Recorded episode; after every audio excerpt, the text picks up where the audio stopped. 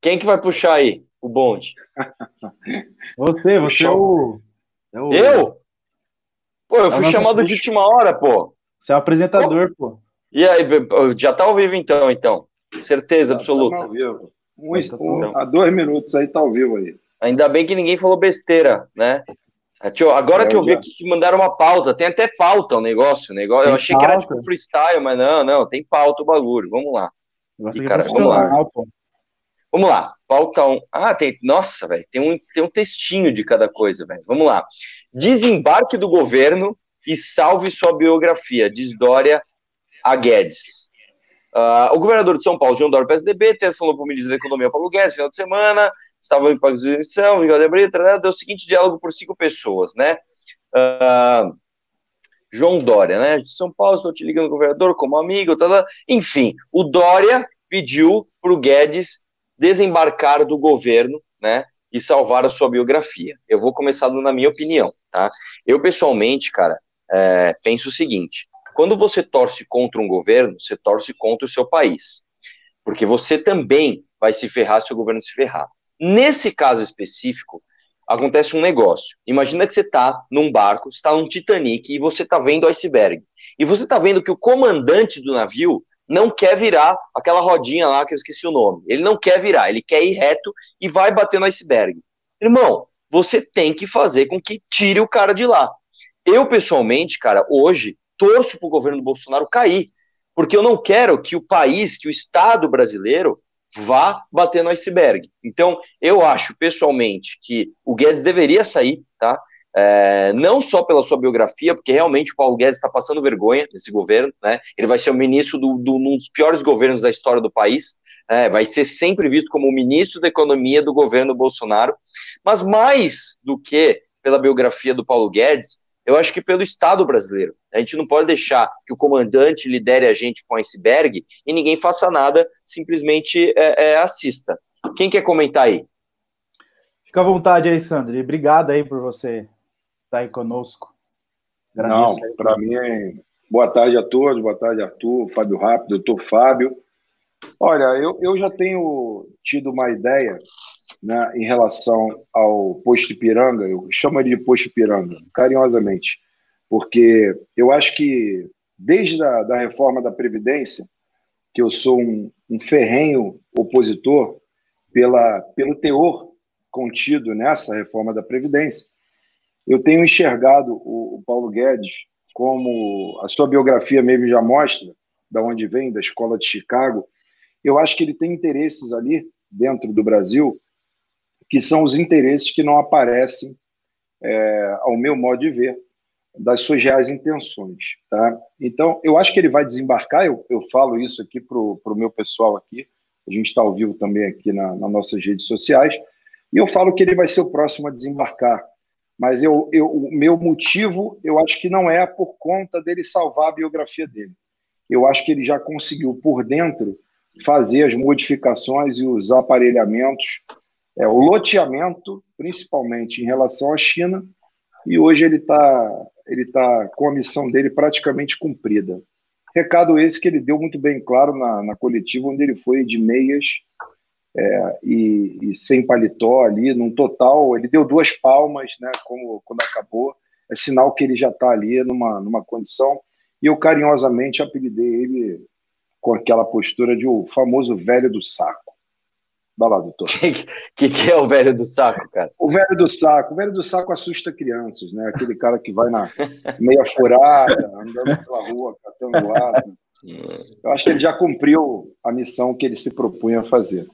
Vamos lá, doutor. Bom, é, boa tarde a todos, ao Arthur, ao Sandro. É, bom, é o seguinte, com relação a, a, ao Paulo Guedes, eu já, já tive a oportunidade de falar aqui no, no MBL News que é o seguinte: no cenário que o Brasil se encontra hoje, isto é, com uma política que necessariamente vai perpassar por um intervencionismo mais agudo, ou seja, o Estado vai ter que atuar mais é, é, junto à economia, me parece que o Paulo Guedes não tem é, esse, esse preparo. Ele não foi preparado, e não estou dizendo que ele seja incompetente, não é isso é que a formação dele, enquanto economista, é num outro ambiente. é no ambiente em que o está, a economia está uh, estável, é, que era o caso do depois do governo Temer, ela estava estável, não crescia, mas estável, e dali para frente ele começaria algumas é, medidas, tomaria algumas medidas, é, obviamente do campo do, do ponto de vista de diminuição do Estado, para fazer do Estado essa política mais liberal. O momento que nós vivemos hoje não dá para fazer isso, pelo menos segundo alguns especialistas. A equipe do, do Paulo Guedes, hoje no Ministério, está preparada para um outro ambiente. Eu acho que nesse momento ele está se colocando ali numa posição de que quem vai determinar as medidas a serem tomadas na economia, ao que me parece, são os militares. E eu não sei se ele vai ficar é, confortável com isso. E aí eu acho que sim, pode manchar, não pelas mesmas razões do que o Dória é, levantou, mas por razões técnicas. Porque ele vai ser aquele o, o tal do super-ministro, só que no banco de reserva. Isso já está acontecendo. Se for verdade o que saiu, e eu não pesquisei, então aqui eu peço desculpa à audiência, se for verdade de que ele está cogitando a política de missão, realmente ele vai colocar a carreira e o seu currículo no ralo, porque essa é a pior política a ser feita para um liberal. Passo a bola aí para você, Arthur. Bom, uh, eu acho o seguinte, cara. É, o Paulo Guedes, cara, é, na verdade, assim, só uma, uma, breve correção. Eu também achei que ele tinha ido de meia, cara. Aí ele foi com mocassim azul. Dizem que ele é apaixonado por aquele mocassim azul, mas realmente, velho, meio esquisito, né? Eu até fiz uma brincadeira no Twitter, falei assim: o governo, o governo Bolsonaro sem máscara, porque tava todo mundo sem máscara e só o Paulo Guedes de, de, de máscara. É quase que uma, que uma semiótica de que ele é o próximo, tá ligado? Fora que a gente já tá sabendo. Ó, você quer ver uma coisa? Quer ver um detalhe? Uh, o Paulo Guedes, ele sempre foi uh, muito entusiasta de uma reforma política e reformas tributárias. Você sabia que o governo executivo não protocolou nenhuma proposta nenhuma reforma junto à Câmara, só a reforma da Previdência. E você pergunta, por quê? Paulo Guedes é vagabundo? Paulo Guedes não está trabalhando? Cara, você imagina você trabalhar num governo onde você chega lá e fala assim, meu, tá aqui minha, minha proposta aqui, ó, tá aqui minha proposta. Aí o cara olha aquilo lá e fala, não, isso aqui vai para depois, tudo bem, aí o cara faz outra.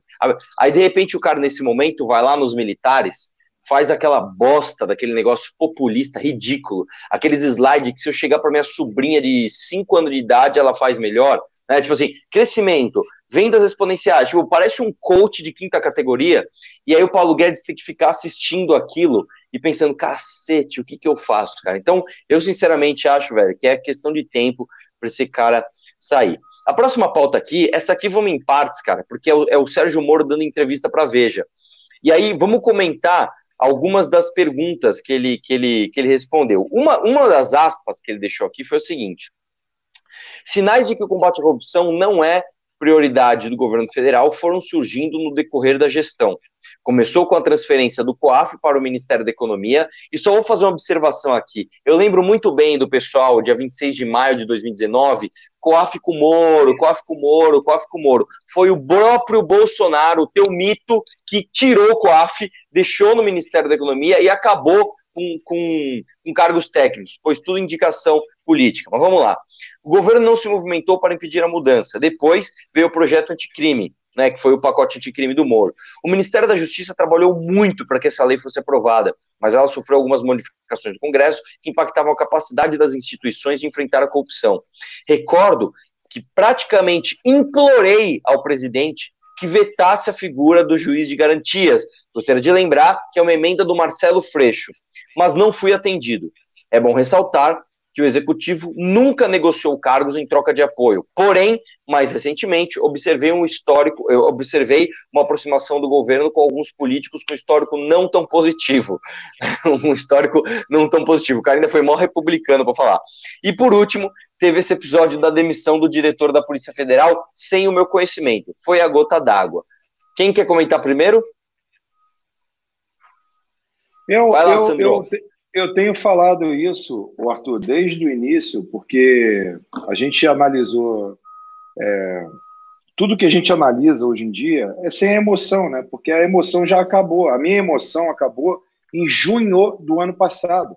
Eu desembarquei do apoio à, à, à plataforma governamental do, em junho do ano passado. Então, para mim, isso nada é novo, porque quando eu vi Augusto Aras na PGF, foi uma sucessão de, de medidas que feriam é, radicalmente o discurso dele, o discurso que a gente comprou, a plataforma que a gente tinha comprado.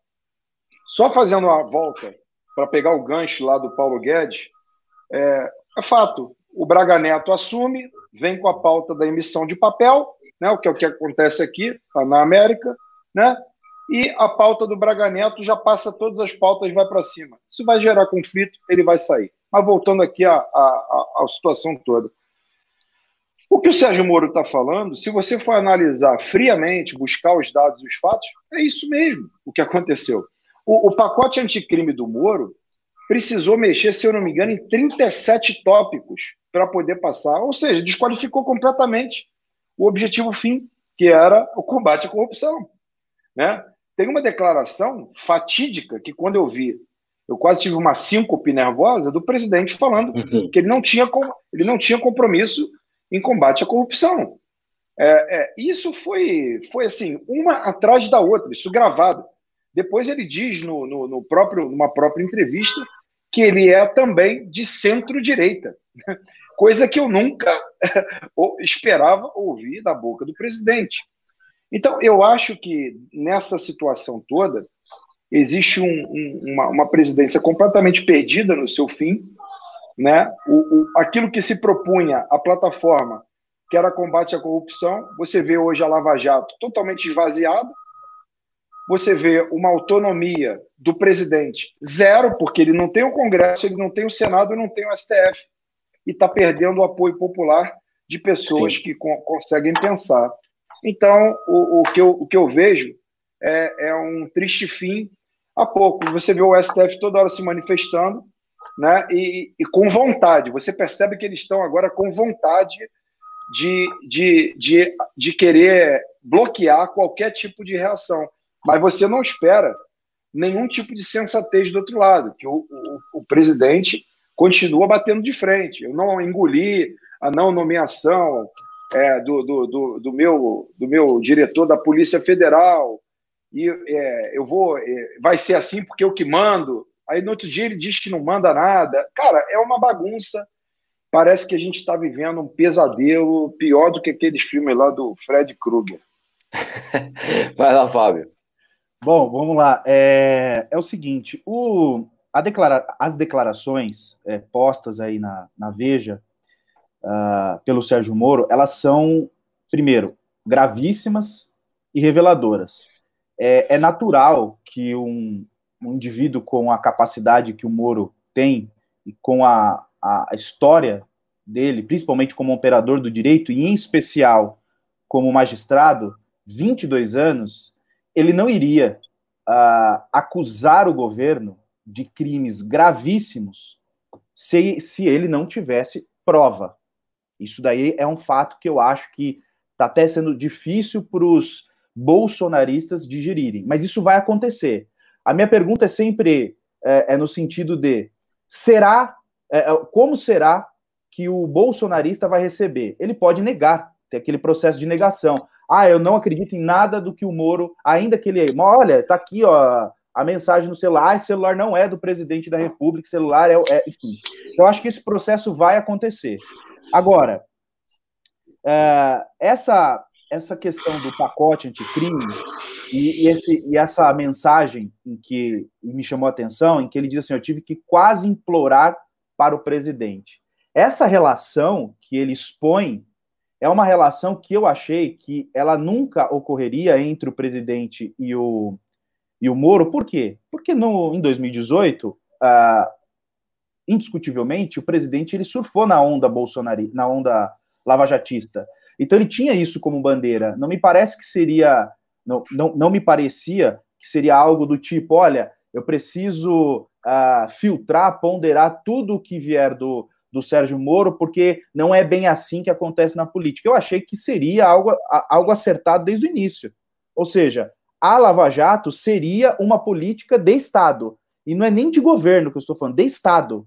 Aquilo seria incorporado a uma política de Estado. Não, não para hoje, nem para amanhã, mas seria para sempre.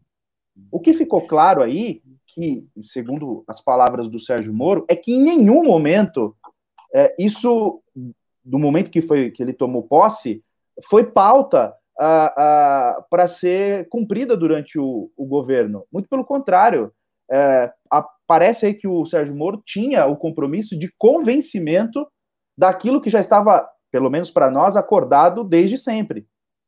Então, por exemplo, a questão do juiz de garantia.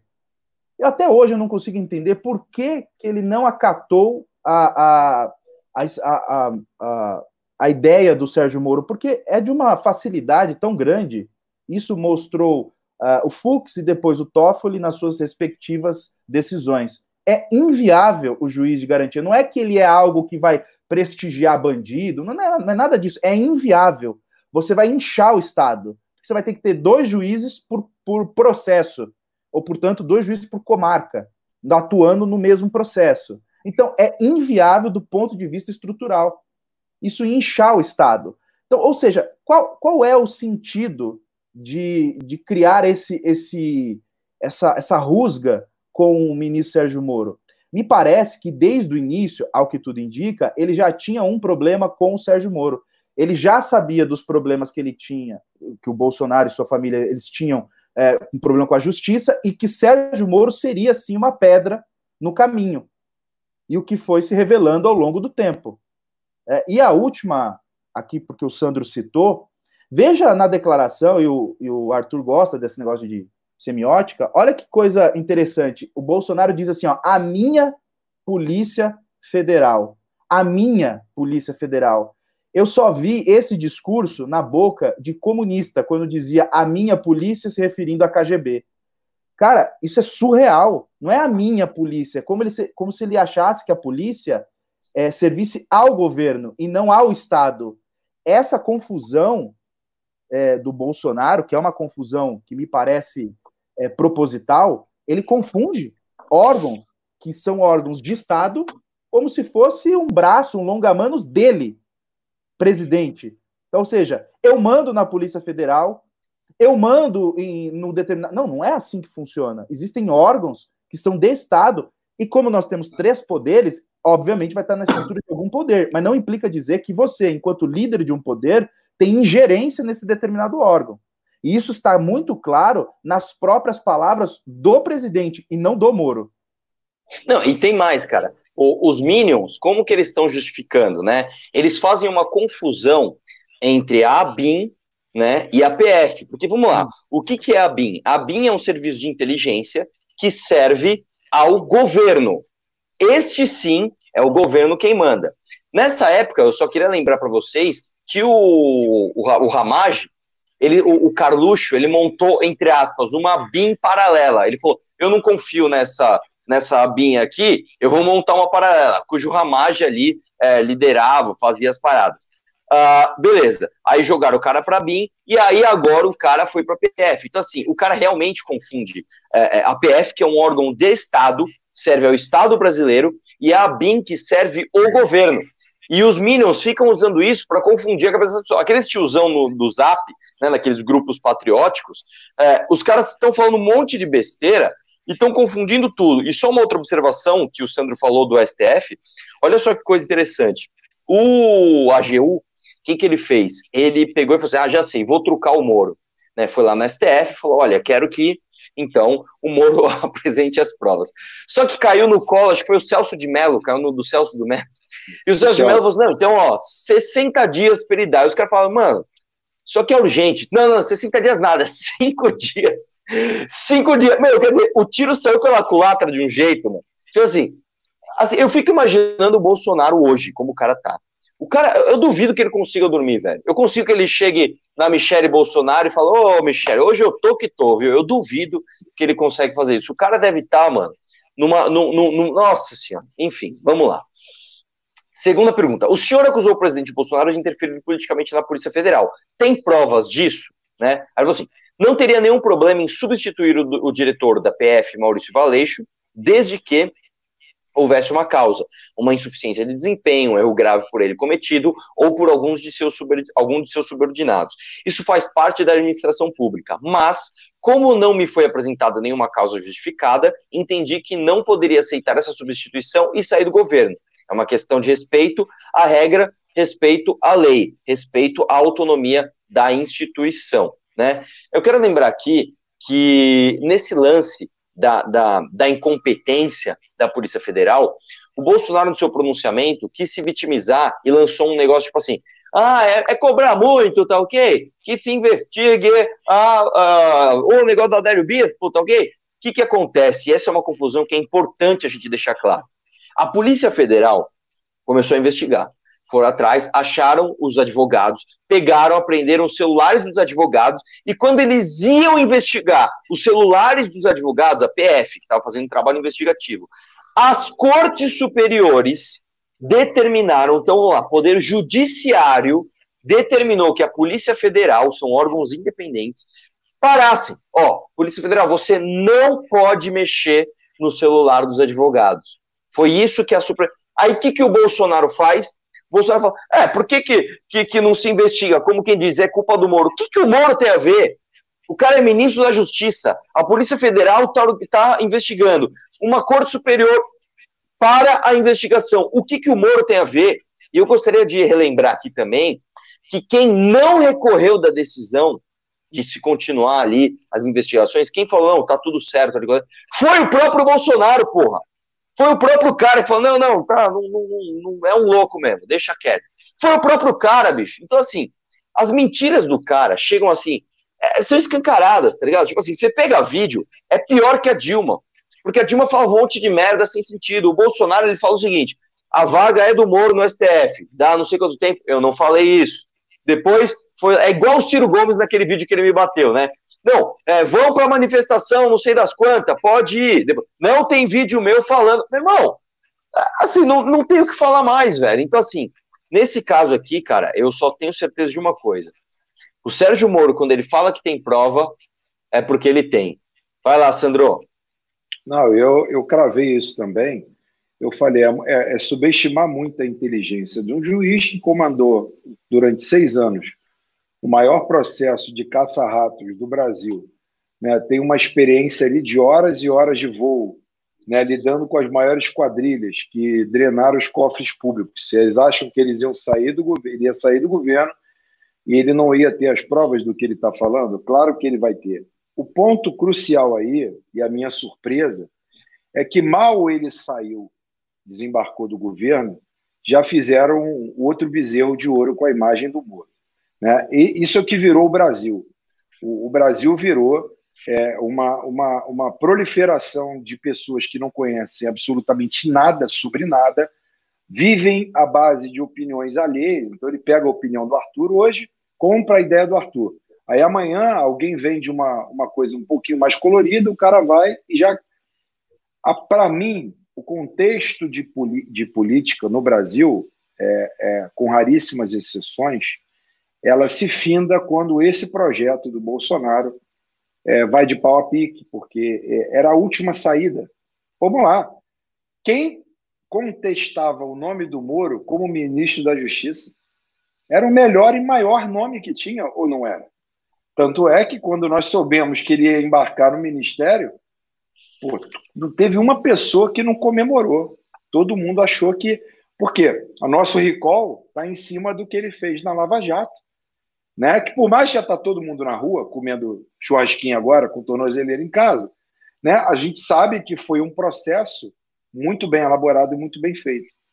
Então, o que mais me assusta nessa oposição é claro que em cinco dias, eu concordo com o Arthur, ah, o tiro saiu pela culatra, é, acelerou mais ainda contra o governo, porque eu acho que ele vai abrir a caixa de Pandora e, e vai ser um problemaço para o Brasil, num momento inapropriado de pandemia, enfim.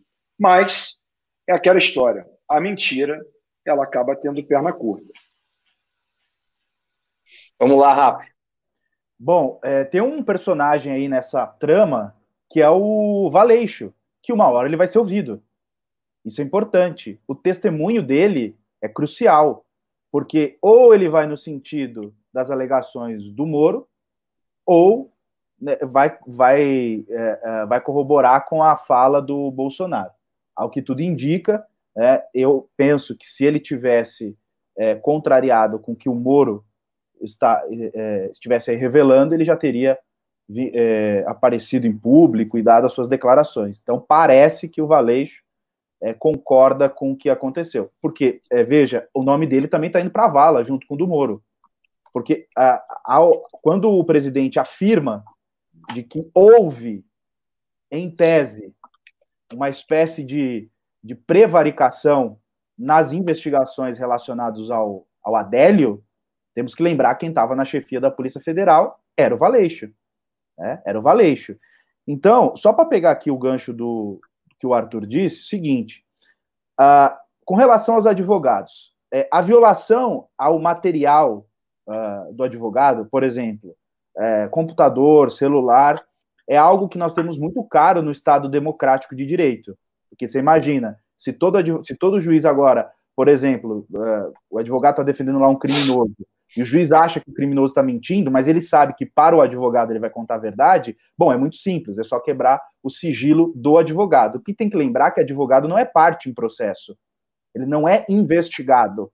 Então tem que tomar um pouco de cautela ao, ao, ao colocar isso como regra. Ah, não, é, o advogado chegou lá de avião, é, já cinco minutos depois, então quebra o sigilo do advogado que você descobre a verdade. Tudo em busca da verdade. O que, o que acontece? Os, os meios não podem justificar os fins, porque senão estaríamos vivendo num estado é, maquiavélico. Então, dito isso, pois não. Para continuar. Só para pegar o gancho aí, Fábio. Sim.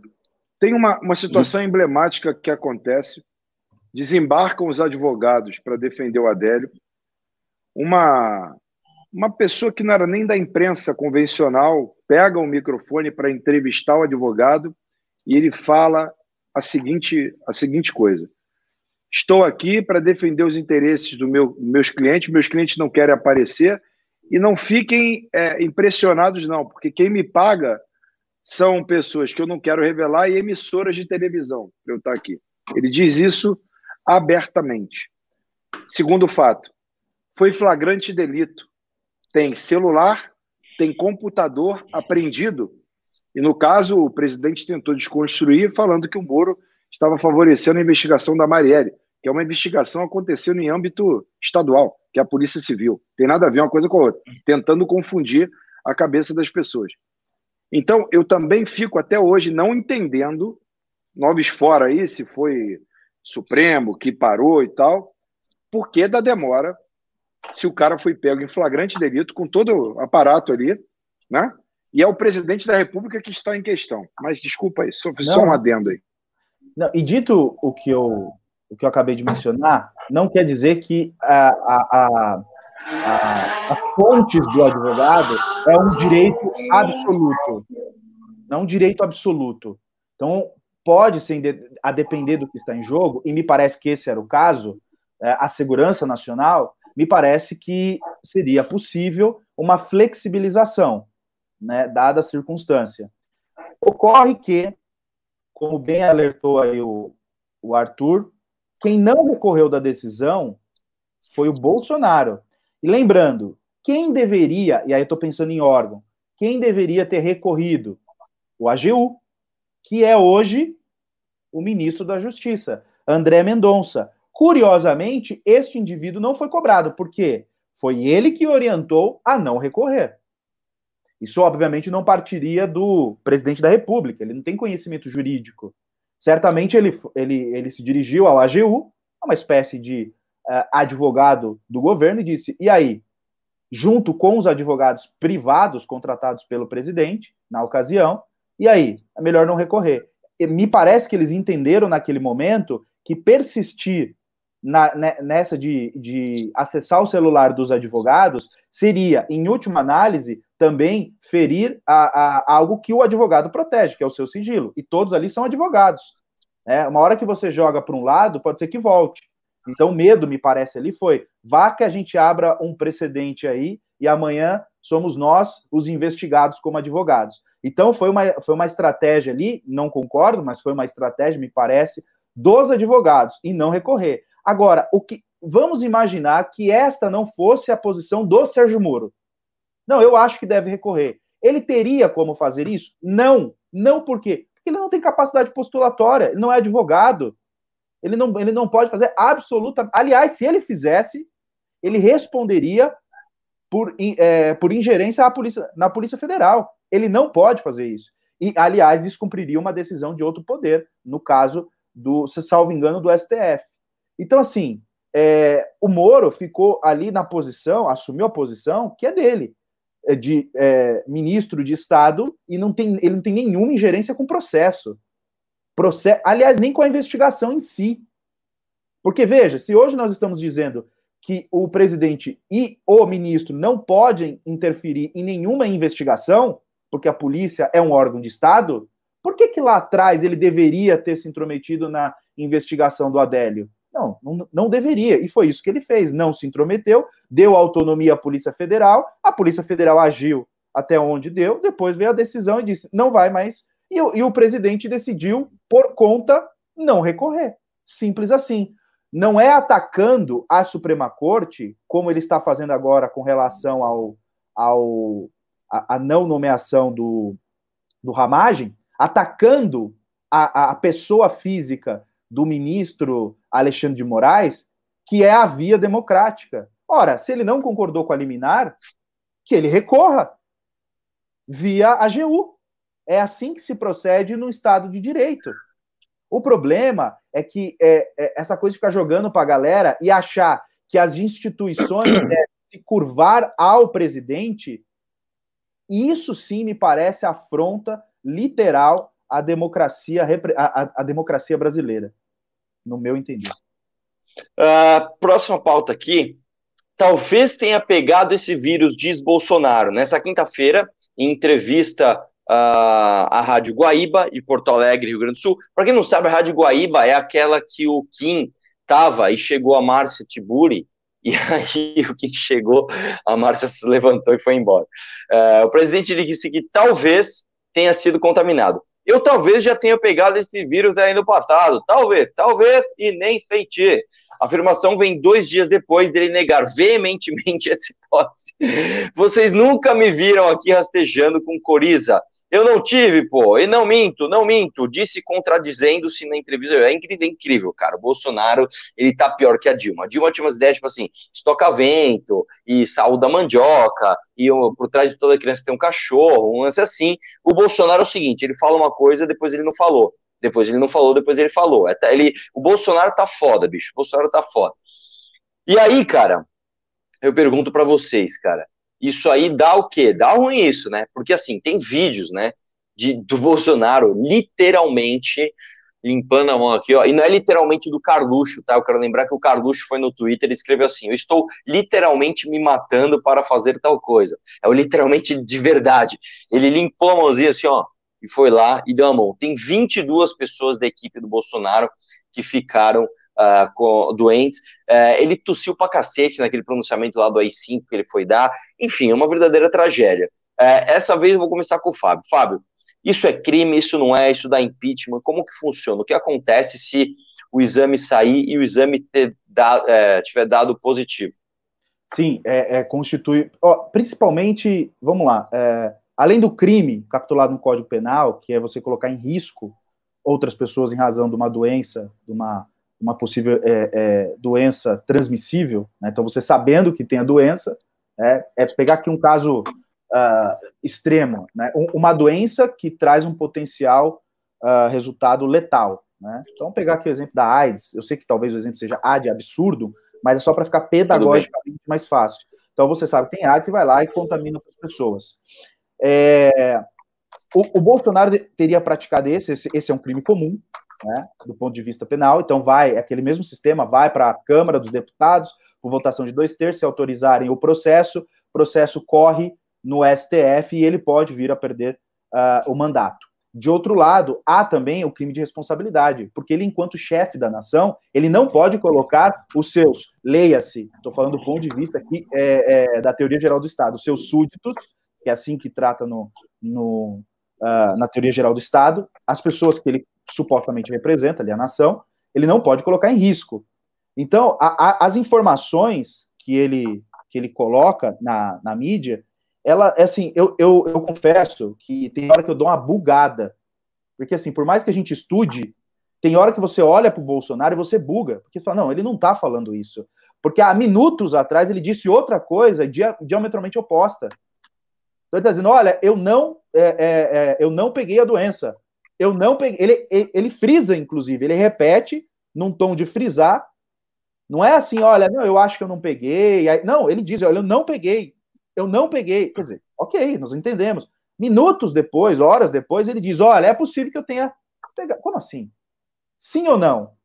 E le, lembrando, a juíza uh, federal deu para ele um prazo de 48 horas para apresentar os exames. Aí ele foi lá ele, e, e a AGU mandou um relatório absolutamente é, é, é, desconexo, que não traz nenhum tipo de informação conclusiva, como determinado na, na, na decisão. Ali, inclusive, deveria ser é, arbitrada ali uma multa de litigância de má-fé, porque está expresso na decisão da juíza o que deveria ser entregue ao juízo.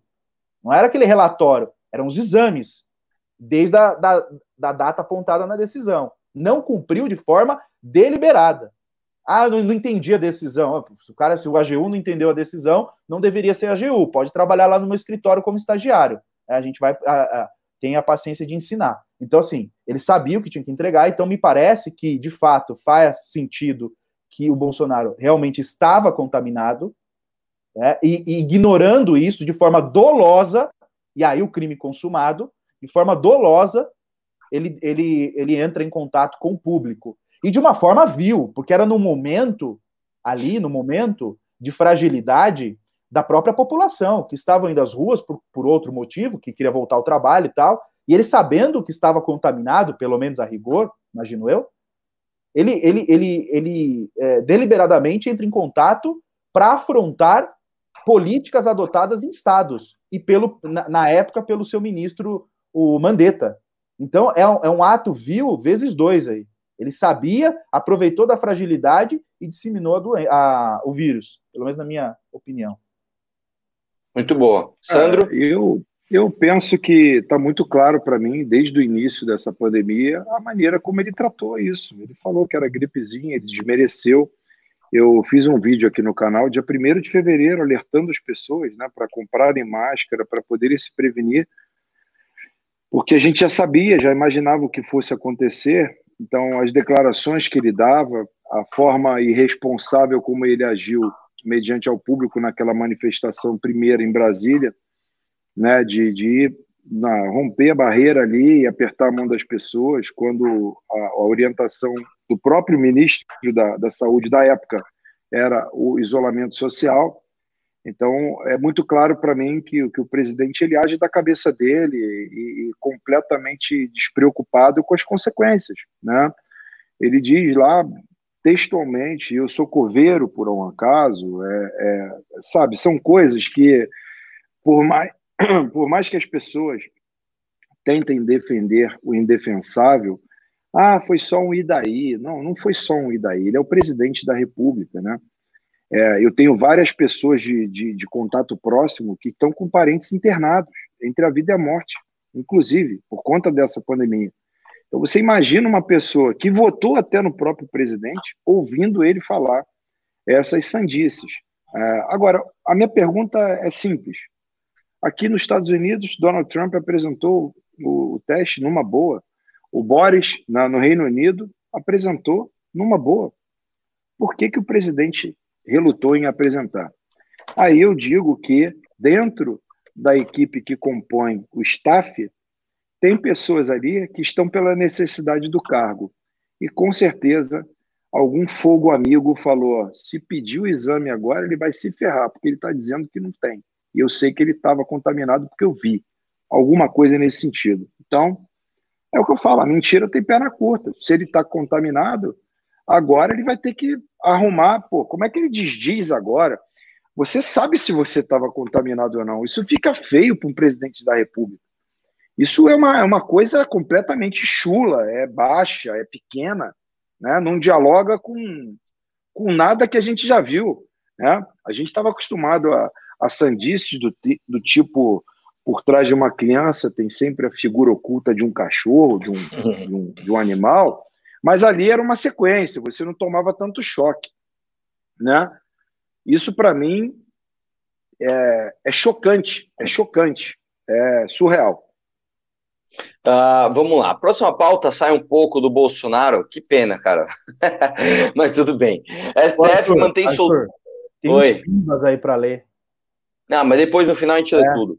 Tá. Vamos lá, STF, vamos então acelerar essas duas pautas aqui, que aí a gente vai para os pingos. Essa aqui, na verdade, é também bem simples. Essa aqui acho que o Fábio também vai saber comentar. A STF mantém soltura de presos. O ministro Marco Aurélio Melo do STF, né, rejeitou uma ação do partido Podemos para vetar uma resolução do CNJ que aconselha pela soltura de presos durante a pandemia do novo coronavírus. Nas contas do Podemos, juízes já soltaram mais de 29 mil detentos para prisões domiciliares com base na resolução. No pedido, o partido afirma que a crise sanitária não pode ser uma razão para impunidade no sistema e que não e que não critério e critérios objetivos para sol, e que não critérios objetivos para soltura nem condições para fiscalizar o cumprimento dos regimes. Eu acho o seguinte, minha opinião pessoal, eu acabei de ver é, que nos Estados Unidos também as cidades, principalmente as cidades é, que têm é, governantes demo, democratas, soltaram e o índice de reincidência de 80%, inclusive de crimes graves, até crimes hediondos, né, como crimes violentos, etc. Eu, pessoalmente, acho um completo absurdo que se solte preso. Sinceramente, nesse aspecto, eu sou até um pouco mais radical. Eu acho que é o seguinte, velho, não é porque você tem pandemia que você tem que soltar bandido de qualquer tipo. Ah, mas o cara, meu, que pena, que pena, né? Quem mandou você ir lá? Mas enfim, o lance é esse. Eu acho que tá completamente errado. Uh, Sandro, está sem fone aí? Está ouvindo? Vamos pro Rap então. Rap, o que, que você. Ah, não, não, vai lá, vai lá, vai lá, vai lá, Rap. O que, que você acha disso? Você que é um operador do direito.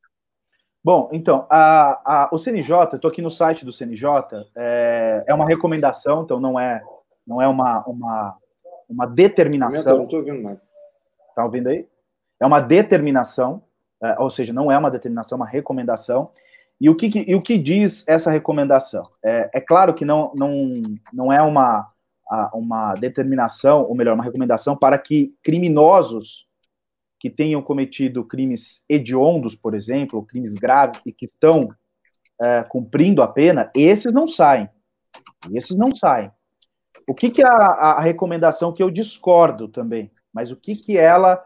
A, a, o, o, qual, qual seria a recomendação? É para crimes, por exemplo, que o cara está cumprindo em semiaberto ou no regime aberto, aí poderia ficar no regime domiciliar. Porque esse cara já tem contato com a sociedade de alguma maneira. Então, a, única diferença é que ele vai dormir na casa dele, com uma tornozeleira ou com uma ou não tendo tornozeleira, com uma determinação que ele não pode sair da casa dele. E aqui a gente pode discutir da, da efetividade disso ou não. E também aqueles, aquelas, aí é o problema, as prisões provisórias e cautelares, porque aí pode ter o cara que tenha cometido um crime grave. Agora, de toda sorte, isso está na mão do juiz. O CNJ não tem o poder, nem nunca teve, mesmo que não fosse uma recomendação, que fosse uma resolução, o CNJ não tem o poder de determinar no caso concreto que o juiz uh, liberte ali o, o, o, o preso.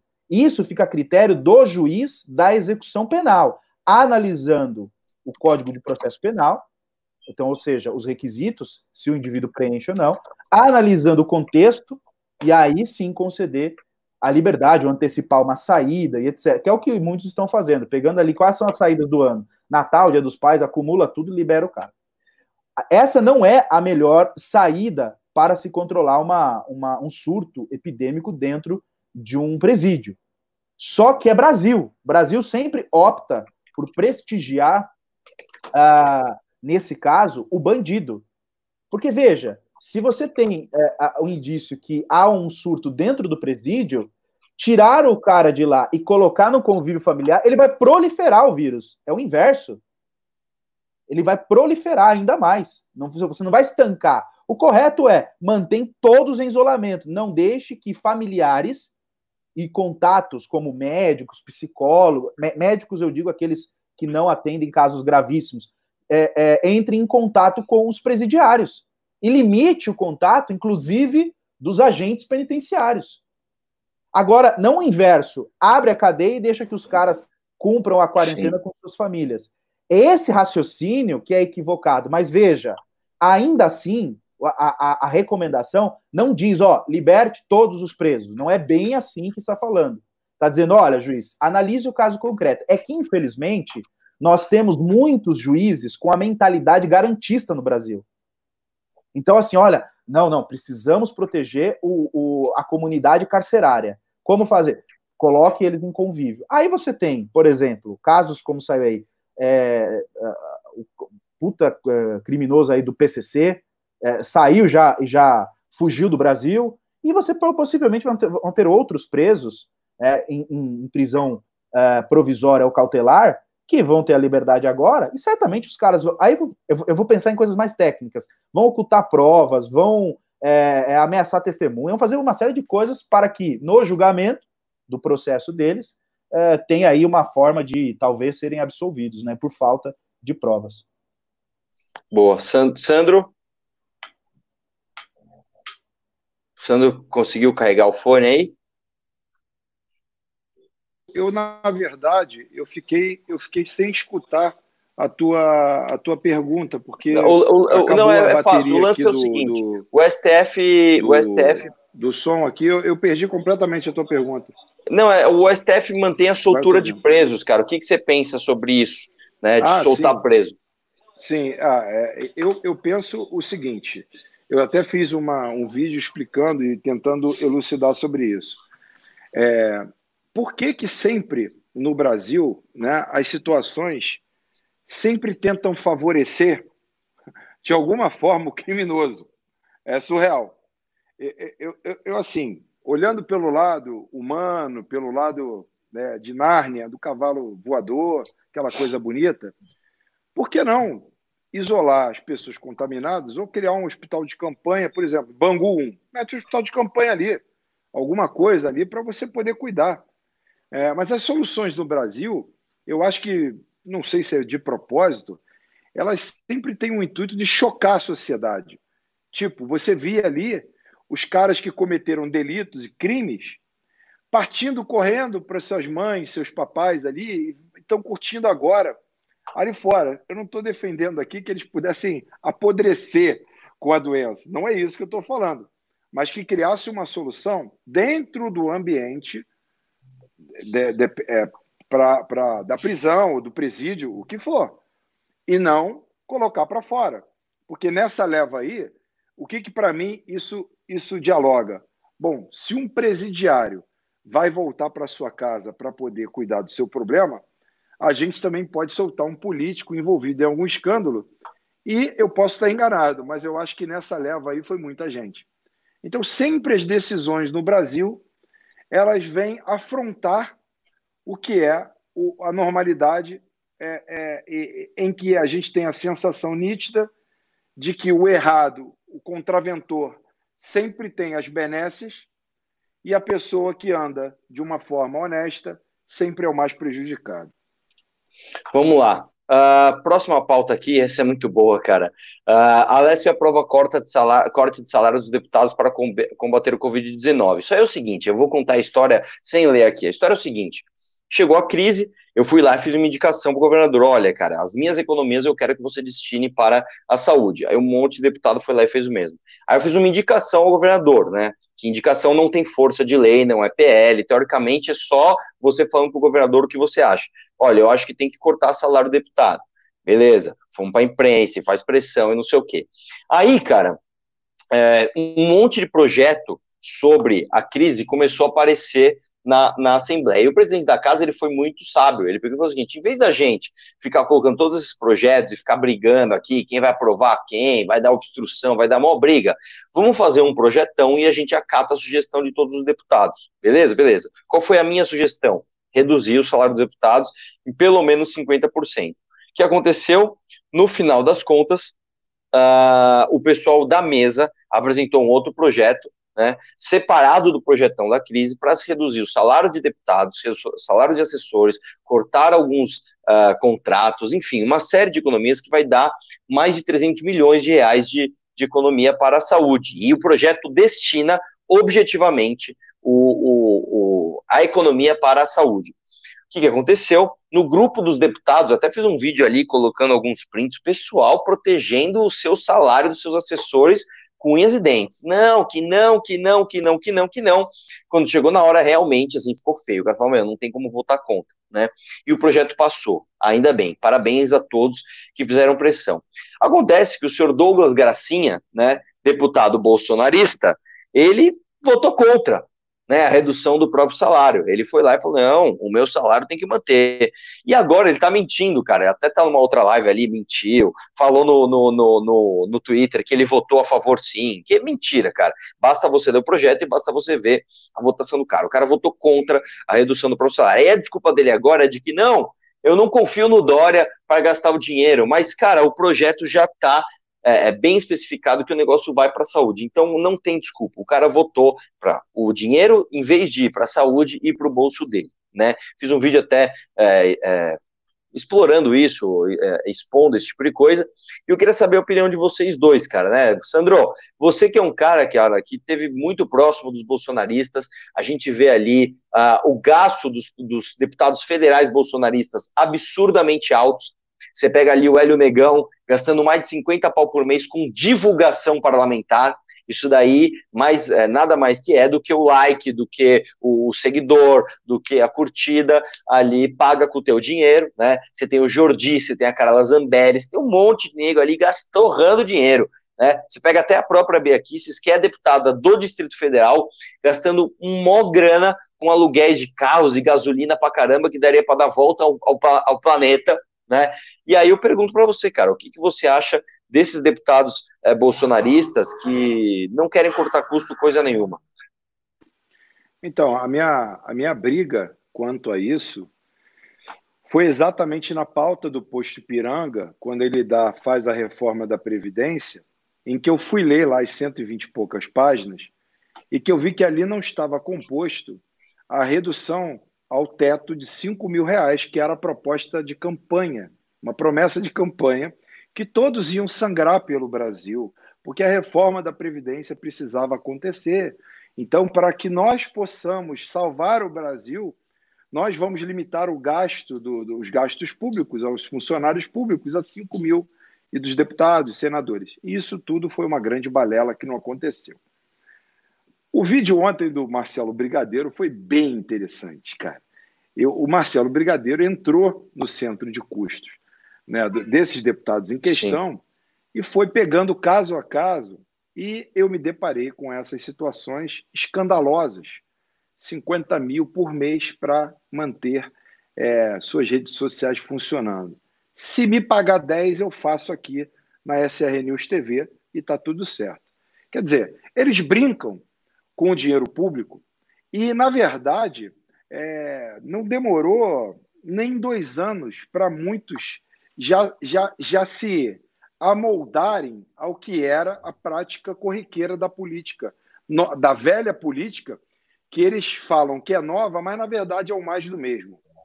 E uma, um parêntese: o meu seguidor aqui, o pessoal aqui que está ao vivo, sabe que esse é o ponto onde eu sempre fiz a justiça em relação ao, ao, ao Holiday, ao Arthur e ao Kim, porque eu tenho acompanhado essas medidas para redução do custo da máquina pública, né, que era uma proposta anterior de todos ali que entraram, e você vê hoje a farra do dinheiro público é, de pessoas que se dizem ou se diziam os defensores da nova política, da moralidade política, isso faz com que eu conclua minha tese né, e feche a questão na minha cabeça cada vez mais que 98% dali fazem, praticam o que sempre foi o habitual costume da política velha e nada mudou.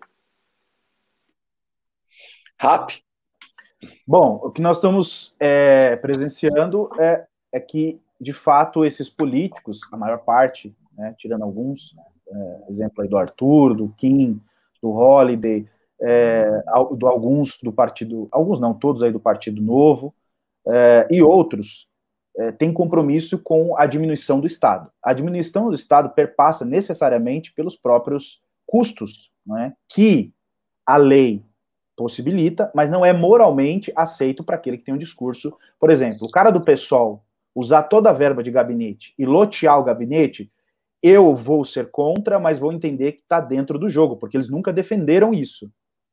Agora, o cara que entra com esse discurso, olha, eu vou reduzir é, o, o, Porque lembrando o seguinte, não é só, é, por exemplo, reduzir uh, o, o, o, tanto de, de, de assessores, é também lembrar que a qualidade do assessor, a qualidade, ou seja, é, quem você está colocando ali para trabalhar. Esse, esse indivíduo tem competência para ser um assessor parlamentar? Eu vou tirar aqui, e aqui me permite, me, me permita, o, o, o Arthur, é, aproveitando o teu exemplo, eu conheço os assessores do gabinete do Arthur. É, ali, os que eu conheço são pessoas altamente capacitadas. E você vai olhar o salário deles, porque é público, não estou aqui é, colocando o Arthur em saia justa, é público. Você vai olhar a formação do cara, porque o cara tem formação em Harvard. Aí você vai olhar o salário do cara, esse cara, na iniciativa privada, ganharia quatro vezes mais. Mas ele está lá trabalhando por um salário justo. Não acho que a pessoa tem que trabalhar de graça. Agora você passa num gabinete, por exemplo, como o do Douglas, tem vinte e tantas pessoas, você olha ali, a, a, esses indivíduos não, não teriam condições de ganhar aquilo que eles ganham na iniciativa privada, mas nem por um, por um milagre. Então, a gente precisa também fazer esse cotejo, essa comparação. Esse cara que está trabalhando lá ganhando 6 mil, 7 mil, o currículo dele, a capacidade dele na iniciativa privada, ele ganharia quanto? Então, quando você faz essa comparação, fica pior ainda. Porque você fala, puxa, além do cara é, lotear o gabinete, é um bando de cara é, é que não tem condições de trabalhar é, e ganhar aquele salário. Então, assim, agrava ainda. Porque se você pegar, por exemplo, um, um gabinete é, é, é, federal, por exemplo, e você coloca ali, poxa, o cara tem 10 assessores.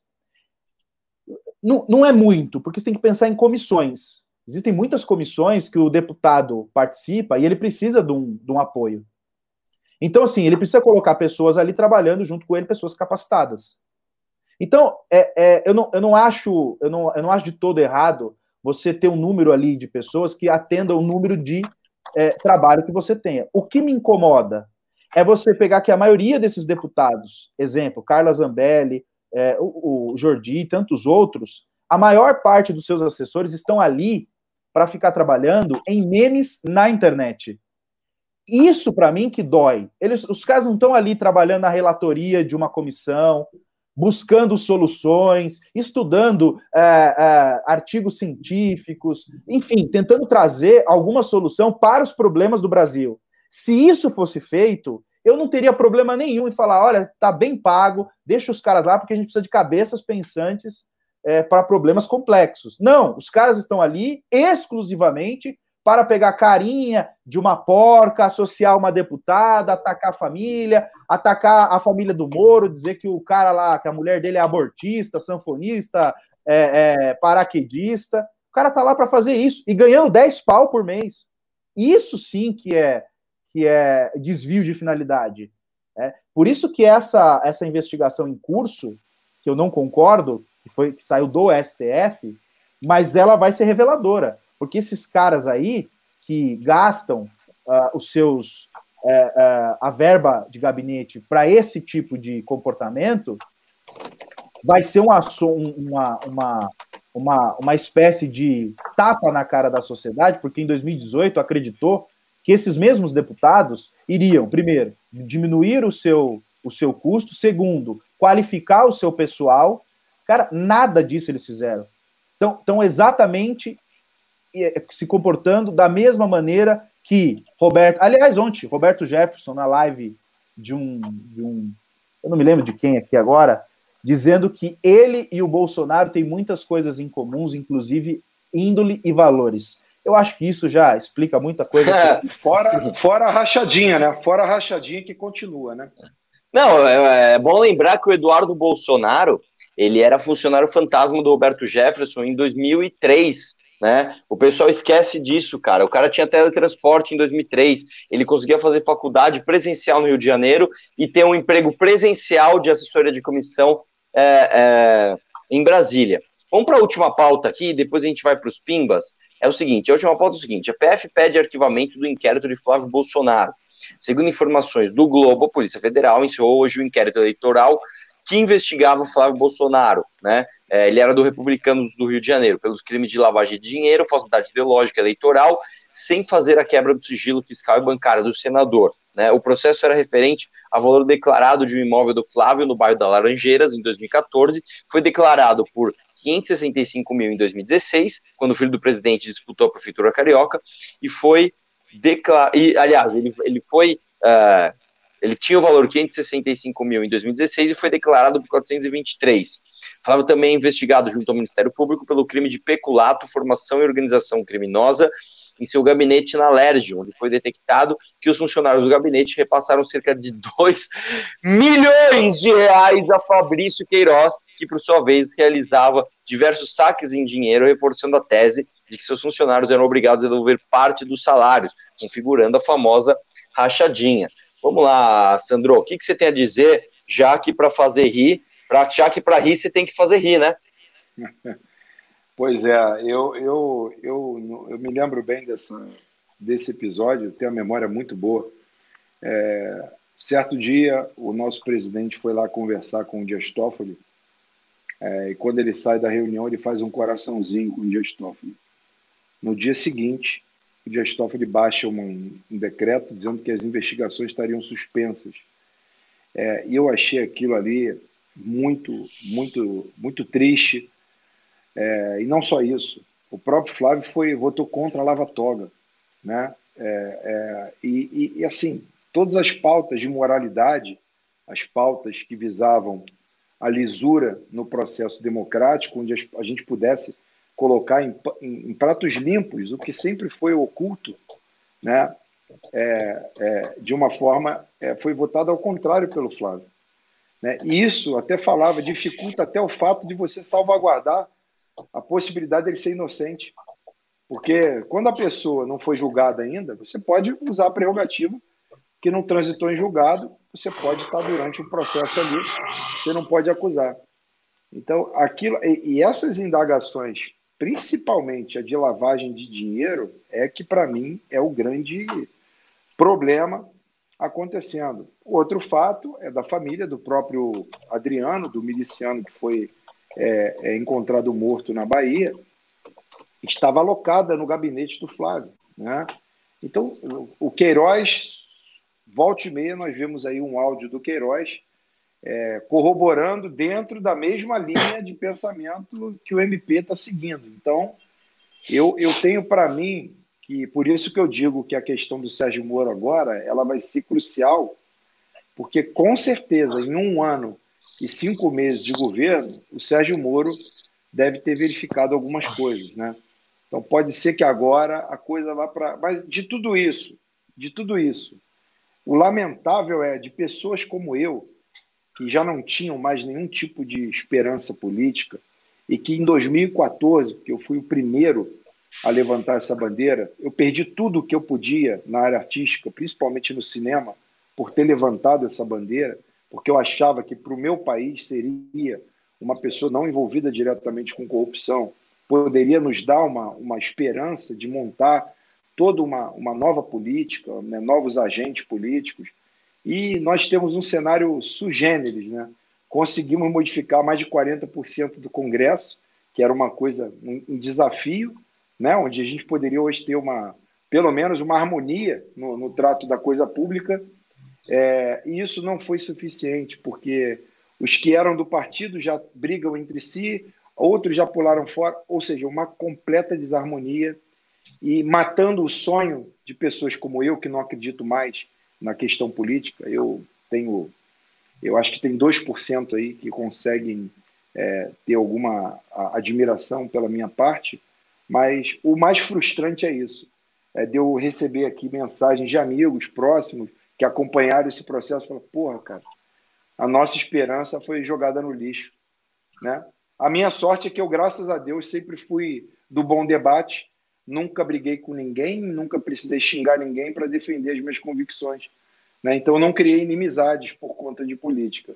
Mas muitos que eu conheço brigaram, inclusive com pessoas da própria família, para defender uma condição onde colocou essas pessoas hoje numa verdadeira saia justa. Isso, para mim, que é o mais lamentável de tudo. Vamos lá, Rap. Seja um breve, que a gente para a gente para os pimbas, tá? Tá. E tem um processo de negação aí também, né? Uh, as pessoas que, que ainda não, não se tocaram, elas preferem negar o fato de tudo isso que você falou, negar, não, não, mas isso aí não está acontecendo, porque não querem é, é, assumir que errar. E, e, na política, sim, a gente erra, a gente vota, a gente erra, a gente só vai descobrir, é, e isso tem que servir de amadurecimento, mas tem algumas pessoas ainda que resistem.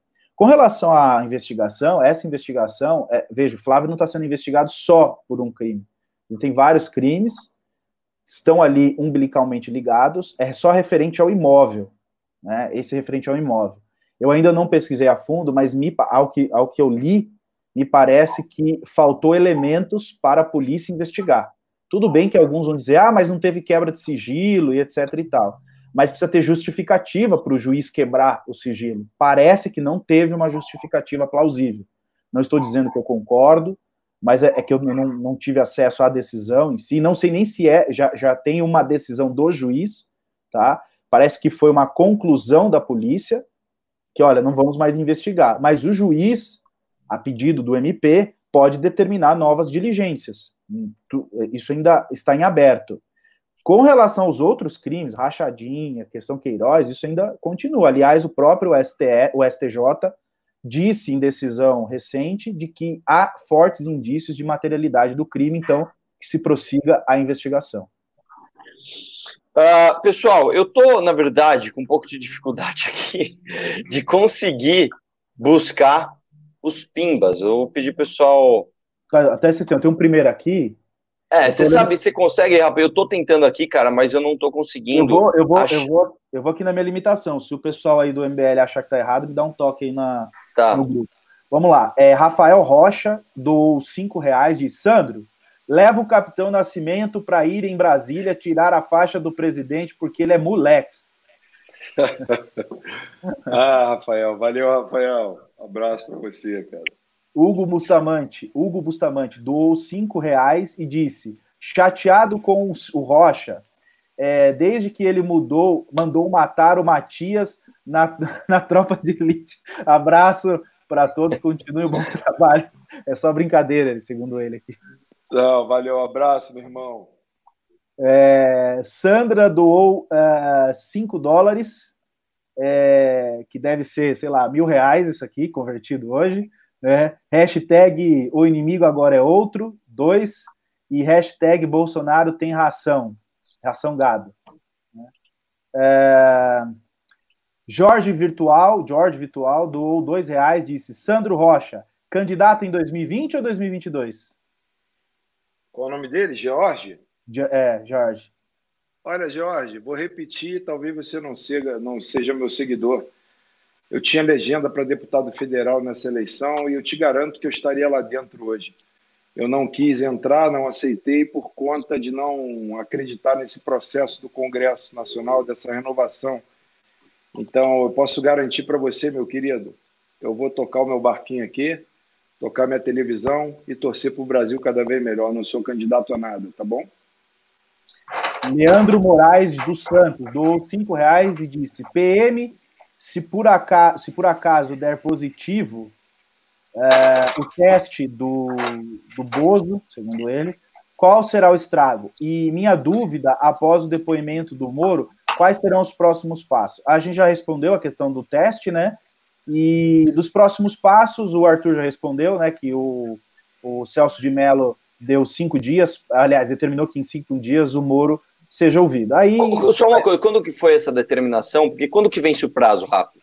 São cinco dias úteis, né? Contando aqui em prazo processual. Então, se eu não me engano, a decisão foi publicada ontem, hoje ontem, feriado, ontem. começa é, foi ontem. Então começa segunda-feira. Sexta-feira é o até sexta. É até sexta. Tá? É, Felipe, Felipe Firmino doou 10 reais. Estávamos melhor quando o Sandro era o miliciano mais famoso do Brasil. Essa foi boa. É, Marcelo... Só, só uma coisa, tá? Com esse negócio de miliciano, eu achava que era tudo balela. Eu falava, ah, esse negócio de Bolsonaro miliciano não tem nada a ver. Porra. Cara, mas aí você começa a ver, velho. O cara é vizinho de miliciano, o cara homenageia miliciano, o filho do cara pega o, a filha do miliciano, a, o cara emprega miliciano, o cara emprega a esposa do miliciano. A, porra, brother, o cara compra imóvel de miliciano. Caralho, brother. Pô, não tem como você não. Não tem mais como, velho. É muita coincidência, sabe? Não, não dá, velho. Não dá, não dá. É foda mesmo. Próximo. É, Marcelo Santos doou 10 reais. Com certeza o Brasil perderá muito, pois dependemos muito do turismo e de investimentos.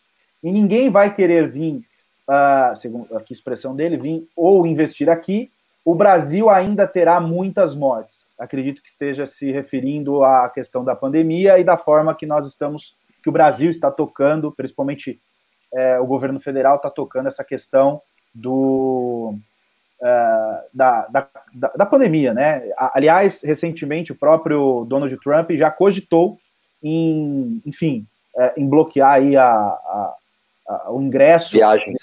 É, as viagens Brasil e Estados Unidos. Ô, Fábio, o, o, o fato, o fato principal é o que as pessoas, enquanto elas estão naquele clima de guerra nas suas redes sociais, elas estão envolvidas emocionalmente com isso, eu tenho batido na tecla aqui. O, os deputados, todos os deputados, inclusive Arthur, todo mundo, o, o, salário dos deputados cai no dia certinho, com todos os benefícios, com tudo isso. Essa disputa emocional, ela não vai resolver o problema do brasileiro. Quem está feliz porque vai ganhar Moro, vai ganhar presidente, a esquerda vai votar a direita, você está num barco de um tsunami que já começou a chegar no Brasil. Anotem o que eu estou falando. Quem não viu o meu vídeo de ontem, Tsunami Chegando no Brasil, eu mostro fatos, números da economia mundial. Esse é o ponto que as pessoas não estão preocupadas. E deveria ser a pauta hoje nacional, a preocupação com o que vai acontecer. Perfeito. Pô. Lorenzo Soltz doou 50 reais. Oh, valeu, é, meu. É, a gente precisa justificar aqui, por favor. Pessoal aí que está na, na, no chat aí, é, vamos, vamos dar pinga, precisa pagar o pessoal. É, aí, né? Não é, cara, a gente hoje, tem que disfarçar o dinheiro. a, gente, a, gente tem, a gente tem que fazer igual o Flávio faz com a Copenhague, a gente tem que disfarçar o dinheiro que a gente recebe do Rodrigo Maia. Né? É. E, e, outra, pessoal, vamos contribuir. Hoje é feriado, o pessoal está trabalhando aí da técnica, ganha em dobro, então precisamos ter grana. Ganha porra nenhuma em dobro. Porra, se eu fosse, se eu fosse é. deputado, eu estaria com 30 contos, tranquilo, auxílio paletó, auxílio tudo, estaria feliz da minha vida, porra. Pode tá falando, o pessoal tá falando que eu que eu estava me. É, como é que se diz? Envolvi como político, pô, eu já estaria dentro, né? Já estaria bem tranquilo. Né? Tirando essas fogueiras aí que o Arthur passa lá em São Paulo, que toda hora é um problema, né? Porque dá porrada nele o tempo todo lá, porra. É, o cara é muito, muito bravo, cara. Tem que tomar um, um alprazolam. É, Arthur, mesmo sem concordar com muitas ideias que você defende, é, aprendi a acompanhar você com uma mente mais aberta e vejo que você luta por um país totalmente diferente do qual estamos vivendo. Um abraço, irmão, e se cuidem, galera. Hard times are ready. Pô, obrigado, cara. Na verdade, uma, uma, coisa que eu sempre falo para as pessoas é o seguinte: é, quando você não concorda com uma ideia que uma pessoa está defendendo, mas você sabe que ela acredita naquilo, é bom de debater. Você chega pro cara, você conversa, você o foda, mano, é quando você sabe que o cara tá defendendo algo, não porque ele acredita, porque ele tem interesse naquilo. Aí é foda, mano. Aí, aí não tem, aí não tem conversa, mano. Tá ligado? Não, não, não tem. Você chega pra esses Minions, cara, a maioria do gado que é parlamentar hoje, não defende o que acredita no Bolsonaro. Eu, cara, eu tô falando, eu tive um milhão de conversas com a Carla Zambelli. Ela sabe que o Bolsonaro é um jumento, ela, ela fala. O marido dela já me falou várias vezes, cara, eu já falei várias vezes pra Carla parar com isso mas ela não para porque dá like, entendeu? Então, irmão, você vai conversar o que com uma pessoa dessa, entendeu? Aí é que é foda, né, meu? Próximo. Felipe Firmino, 10 reais. Estávamos melhor. Ah, já falei isso aqui, ele, ele cogitou de novo. Estávamos melhor quando o Sandro era o miliciano mais famoso do Brasil. Temos um pimbaço aqui. É, Rodrigo Rossetti, R$ 94,90. Ô, louco! Sou fã de vocês, mas acho que o tom com o eleitor do Bolsonaro está equivocado. Esse negócio de gado acaba afastando muitas pessoas que não são tão fanáticas, só não abriram os olhos ainda. Abraço do MBL de Santa Catarina. Ô, oh, cara, obrigado. Na verdade é o seguinte: Santa Catarina e Rio Grande do Sul são os dois estados que têm mais gado. Por isso que é difícil lidar com eles. Acontece que é o seguinte, cara, o eleitor do Bolsonaro, ele não é necessariamente gado, senão eu seria também. Eu sou eleitor do Bolsonaro, eu acho que os três aqui da live também são. Né? Muitos dos que estão comentando aqui são eleitores do Bolsonaro. Cara, são 55 milhões de pessoas que votaram 17 lá em outubro, no segundo turno. O lance é, o gado não é o eleitor do Bolsonaro.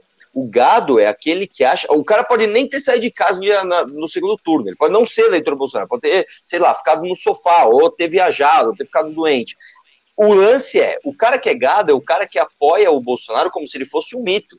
Tipo, o cara fala assim: não vou, vão na manifestação. Depois ele lança um vídeo. Eu não falei para ir na manifestação. E o cara, é isso aí.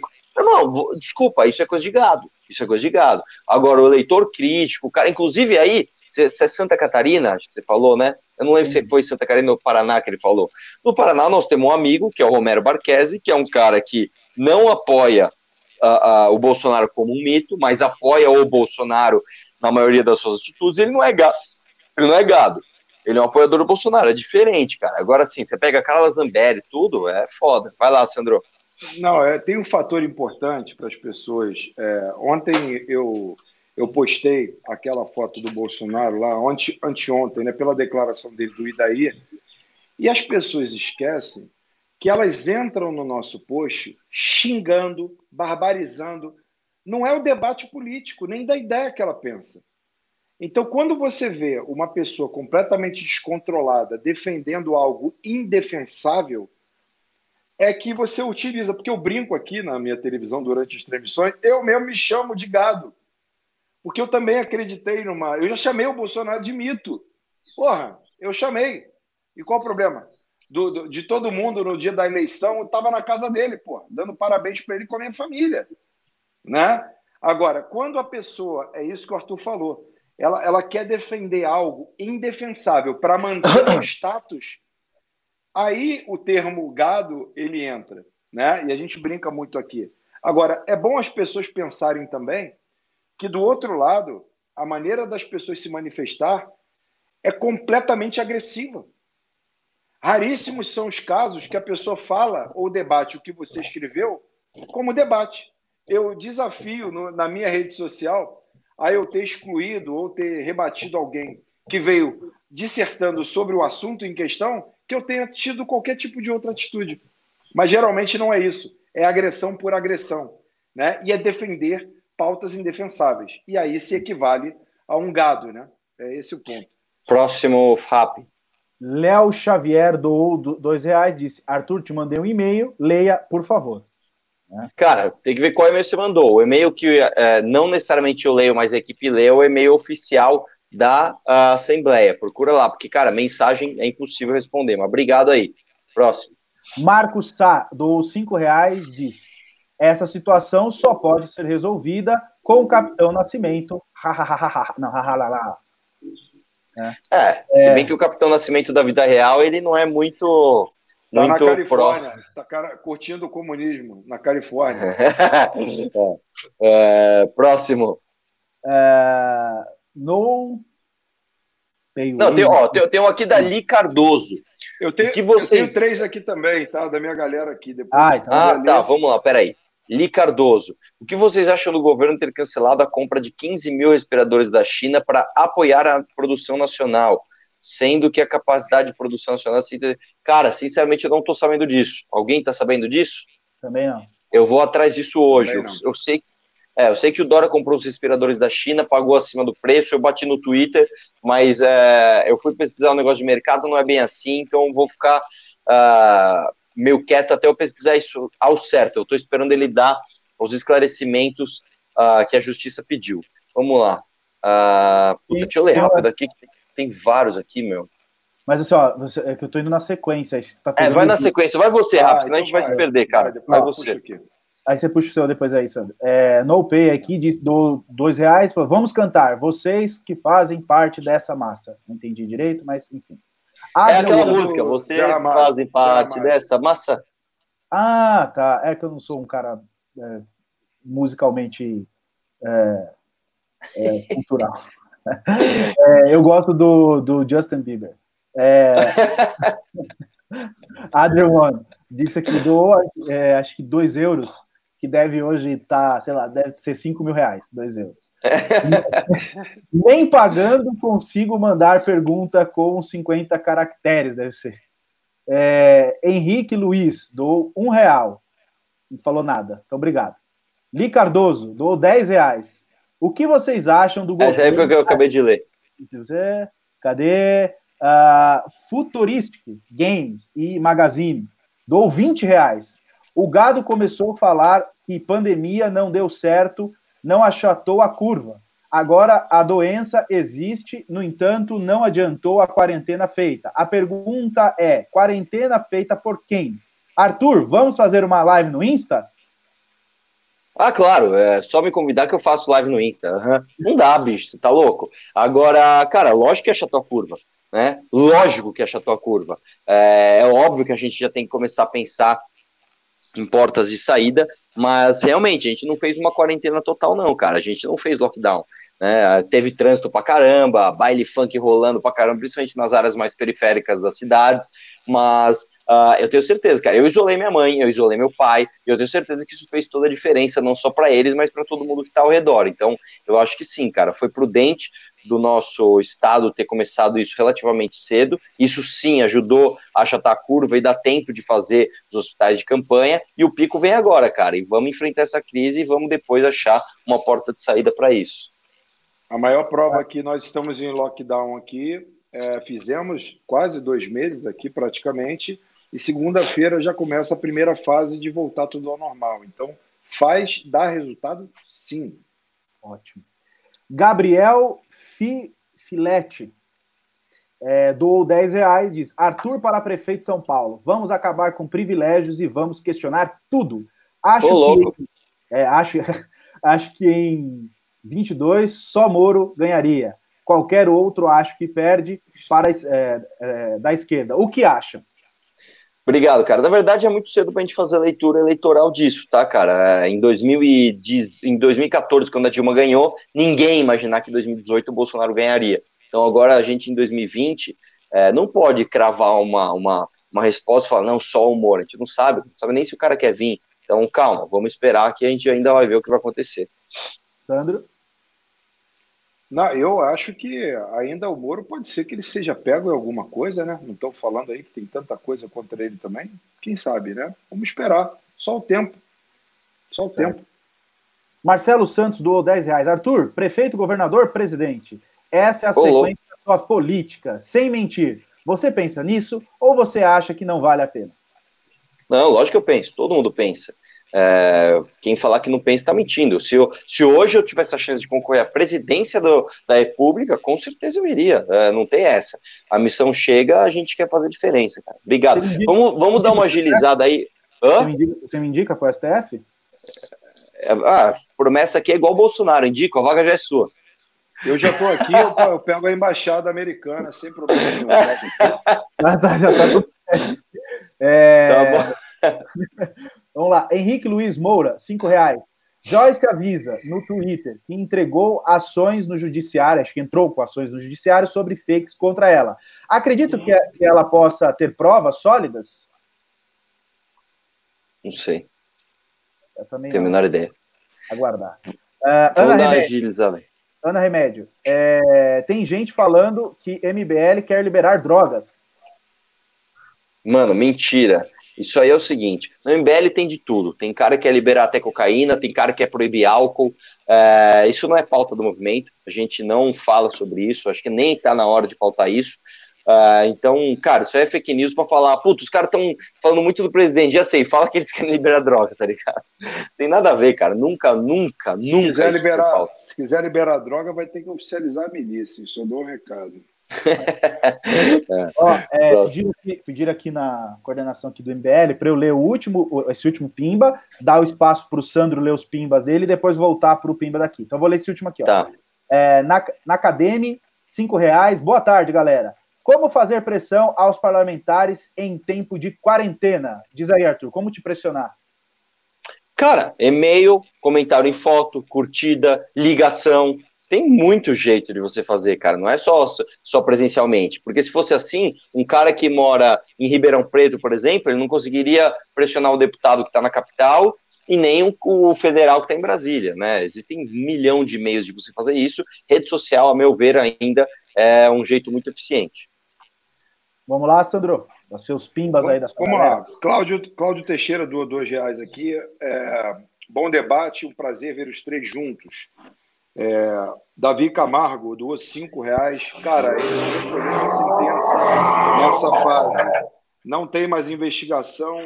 Essa premissa de vocês é equivocada. Estou falando em relação aí ao, ao Flávio. Rodolfo Barros, são três inquéritos. Nesse caso, só não recorreu a um. Está né? Tá falando aí do, da questão lá. O Lucas doou dois reais aqui. Para vocês, o Brasil foi vendido para a China? Para vocês dois aí. Claro que não, cara. Isso é não, é absurdo. É Aqui o Brasil, você respeita a regra do Brasil. E o lance da investigação é aquilo que a gente já explicou. É, eu acho, sinceramente, que não é o Moro que tem que ir lá na Suprema nas cortes superiores e mandar destravar. Aqui a gente discutiu puta tempo, né, cara? Destravar é, a investigação dos celulares dos, dos advogados, né? O Fábio deixou bem claro isso, bem legal. É, para mim, no caso, eu acredito que o Brasil está sendo vendido para a China a cada dia. É, Fute 10 Brasil. Sandrão, minha prima, por acreditar nas falácias do mito, zombou e zombou. E hoje, infelizmente, ela já não está mais entre nós. Perdeu a vida pelo Covid. Não, é a primeira. É, é eu é, encerrou aqui os meus pimbas aqui. obrigado. É, esse, esse é um fato é, bem interessante, né? Porque o próprio Caio Coppola também está com Covid e foi uma das pessoas também que, que defendeu. O próprio Siqueira, que também fez a defesa do, da linha do presidente, ficou com Covid, mas ele abriu a câmera né, e falou: Olha, eu errei, né, essa coisa não é brincadeira, enfim. E Sim. lamento muito aí o rapaz que mandou isso aí, meus sentimentos pela, por, esse, por esse fato triste aí. Bom, também lamento. É, futurístico, Pimbaço, é, 100 reais. Oh, eu, obrigado, caralho. Eu sou eleitor do Bolsonaro. Que merda, o que eu deveria ter feito? Era bem melhor que o AS Dilma? É, o que fazer em 2022 se estivermos vivos? Arthur, bora fazer uma live no Instagram? Temos uma missão a cumprir e você faz parte disso. Cara, obrigado. Live, já te falo, não dá, cara. Não dá, não dá. Não tem como fazer live com, no Instagram com todo mundo que pede. Mas obrigado aí pelo, pelo Pimba. Se o Aécio seria melhor, cara, sei lá, eu acho que não, velho. Eu acho que o Aécio é tão corrupto quanto, e por ele ser mais inteligente, é mais difícil de você pegar, né? Ah, o que deveríamos ter feito? Não sei, cara, essa situação era dicotômica. A nossa eleição de casa deveria ter sido feita durante o ano de 2018 para criar uma nova liderança que não fosse só essa polarização PT-Bolsonaro. A gente tentou, tentamos Dória, lixo, não deu, tentamos a Moedo, não conseguimos durar uma semana com ele, tentamos até Flávio Rocha, cara e não foi. Polarizou Bolsonaro e PT, apoiamos o Bolsonaro e todo mundo tomou no cu. Essa é a verdade, cara. Mas, cara, o que fazer para as próximas? Criar novas lideranças. Calma, a hora vai chegar. Rodrigo Bortoloso, cinco reais. Parabéns, sigo o Arthur há muito tempo. Excelentes ideias e excelentes cursos. Recomendo. Obrigado. Sandro é excelente em suas ideias e firme em suas convicções. É, Rodrigo, Rodrigo Rossetti doou R$ 18,90. Show, Arthur!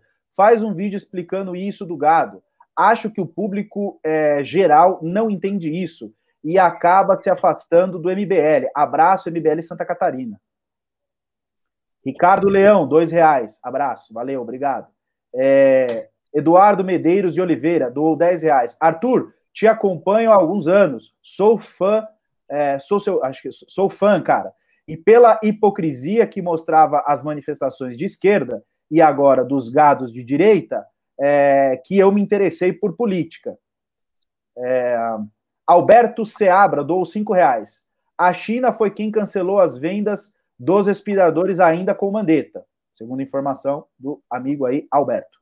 Atenas Radical, cinco reais. Nós esquecemos que o gado e geração Paulo Freire estão eles entendendo que corrupção não é apenas roubo e que o que ocorreu o que ocorreu corrupção do sistema. É, achei que está dizendo assim, ó, não é a corrupção, mas foi o sistema que está corrompido. É, tá, concordo, acho que ele tem razão. É, Alex, do dois reais. Fábio Rato, cosplay de Gil Diniz. Obrigado.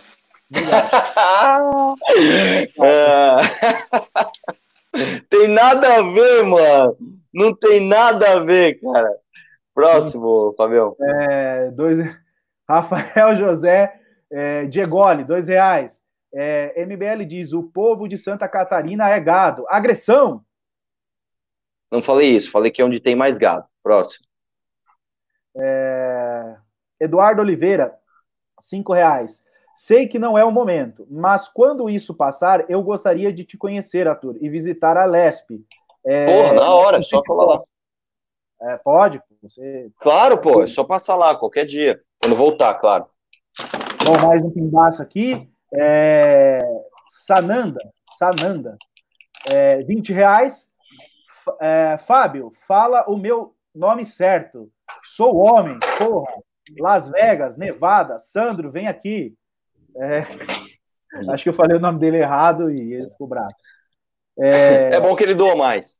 Ele, ele é homem. Pô. É, Li Cardoso, 5 reais. reais.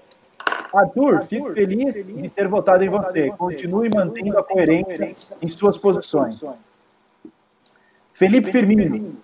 Peraí, peraí, peraí, peraí, peraí, peraí. Sandro, Sandro Oi. Tira, o, tira o som do externo, deixa só no seu fone, senão dá eco aqui. Tá em mute. Tá no mute? Tá em mute aqui. Agora foi, vai lá. É. Felipe Firmino, é, doou cinco reais. Dois meses de quarentena e o caos, ao invés de diminuírem, só aumenta. É, vocês, vocês acham que esse é o momento ideal para afrouxar a quarentena? Cara, essa pergunta é muito, muito difícil. Muito difícil. Eu não sei ainda. Eu tenho que sentar, analisar dados, mas é muito difícil é, de saber. Mas não é que o caos só aumentou, não, cara. O caos já ia aumentar. A velocidade do aumento do caos diminuiu. Próximo. Arthur, é, é Pan, é, Detone do cinco reais. Arthur, quando pretende fazer uma live com Nando Moura ou Diego Rox? Abraços, te admiro muito. Não sei, cara. Na verdade, eu não, eu não sou muito fã de live, vou ser sincero. O, acho que o Nando também não. Não sei o Diego Rox. Mas quem sabe um dia surge um vídeo juntos aí. É, o No, eu não sei pronunciar isso aqui, No PIU, sei lá. Dois reais. Sandro cético até quanto ao Moro. Hashtag dei valor. É, claro, com certeza. Eu, para mim, a minha caixinha de Pandora, eu tô aqui, ó, na minha, escovando o meu unicórnio. escovando o meu unicórnio aqui, ó, tranquilamente. É, Leandro Moraes, doou cinco reais. É engraçado que tem gente que não entende é, e critica, pois erraram o pico do Covid-19, principalmente os gados. Mas o pico só foi jogado para a frente devido ao isolamento. É, Michael. Não. não. Não, completamente não. Eu estou aqui na América, estou vivendo na prática que o isolamento diminuiu consideravelmente. Tanto é que, vou repetir aqui, dia 4 agora, segunda-feira, a primeira fase da, de voltar ao normal já vai ser startada. Isso é uma falácia. Isso Você que tá estão onde, falando. Sandro? Cê, eu estou em Orlando, eu estou em Orlando, eu moro em Orlando. Ah, não sabia não, cara. É, eu moro em Orlando. Eu posso viver na prática aqui, isso é uma falácia. Tá? Funciona assim. Ótimo. Michael David doou um, real e noventa. Pessoal, se puderem, ajuda aí doando mais, porque senão fica um monte de pimba pequenininho e aí mata a gente aqui. É, Isaac Melo doou um real, obrigado. É, Na verdade é o seguinte, Fabio, como a gente já chegou a uma hora e quarenta de live, é. É, chega de pimba. A gente vai ler os pimbas que foram até aqui. A partir de agora, não dá mais, quem tem que encerrar. Tá. É, ah, tem aqui uma mãe, lá, sei lá, uns nomes que coloca aqui. Cara, sou velho, não sei se é de videogame, essas. Do dois reais. Arthur vice e Janaína presidente. Chapa da vitória. Valeu. Já pensou? Cara, a imitação do Arthur, da Janaína, é a melhor do mundo. Né? É a melhor. Olha, cara, eu não sei se para presidência agora, sabe? Mas eu acho que pode ser um dia. ela é demais, cara. Eu amo ela. É, Maria do Socorro Ventura, doou 7,90. Parabéns pela live, bom senso. É, cadê, cadê, cadê, cadê, cadê, cadê?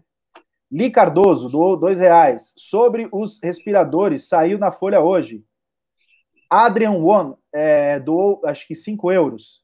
É, existe a possibilidade do presidente responder por processo por crime contra a humanidade? Não confunda acho que não. com o Tribunal de não. Guerra, como fez Ricardo Almeida. Acho que não, acho que não. Também não. É, Atenas Radical, cinco reais. Tentar de novo, nos esquecemos. O gado é geração Paulo Freire.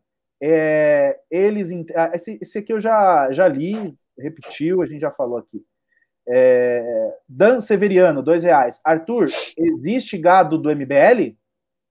Não sei, se existir, eu recomendo fortemente que não, não que deixe de existir, porque você ser gado de alguém é zoado. Não adianta você pular de uma idolatria para outra. E por fim, Vinícius uh, Candiani, cinco reais. Fala, Arthur. Incrível trabalho seu. Estamos com um congresso online gratuito para ajudar o pessoal na pós-crise.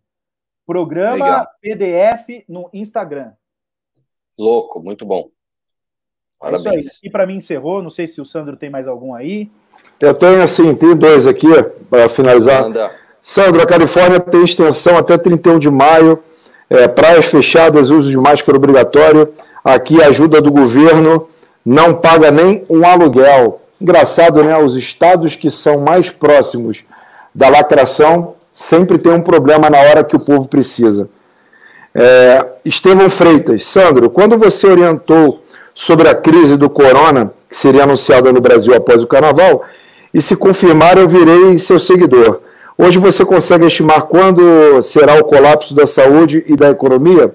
O da economia já começou e o da saúde começa exatamente agora com o aumento das mortes, passando de 400. Então, é, pelos números, pelos gráficos, eu sempre repito que eu acompanho alguns economistas aqui da América, junto com alguns muito competentes do Brasil, nenhum deles errou. E o fato que mais assusta é o fato que nenhum deles consegue fazer uma previsão perante o caos que está no mundo inteiro. Então a recessão ela é uma, ela é uma realidade. Beleza, acho que é isso, né, Fabião? Eu, é, bom, da minha parte que acabou, as pautas acabaram, pimbas a, acabaram, então acho que é hora de dar segundo o Teletubbies. Tchau! Um abraço e vamos questionar tudo, pessoal. Valeu. Obrigado, Um abraço a todos. Valeu, Arthur. Parabéns pelo trabalho. Muito Fábio Rapp, todo mundo aí, obrigado pela presença. Valeu, gente. Valeu, tchau, tchau.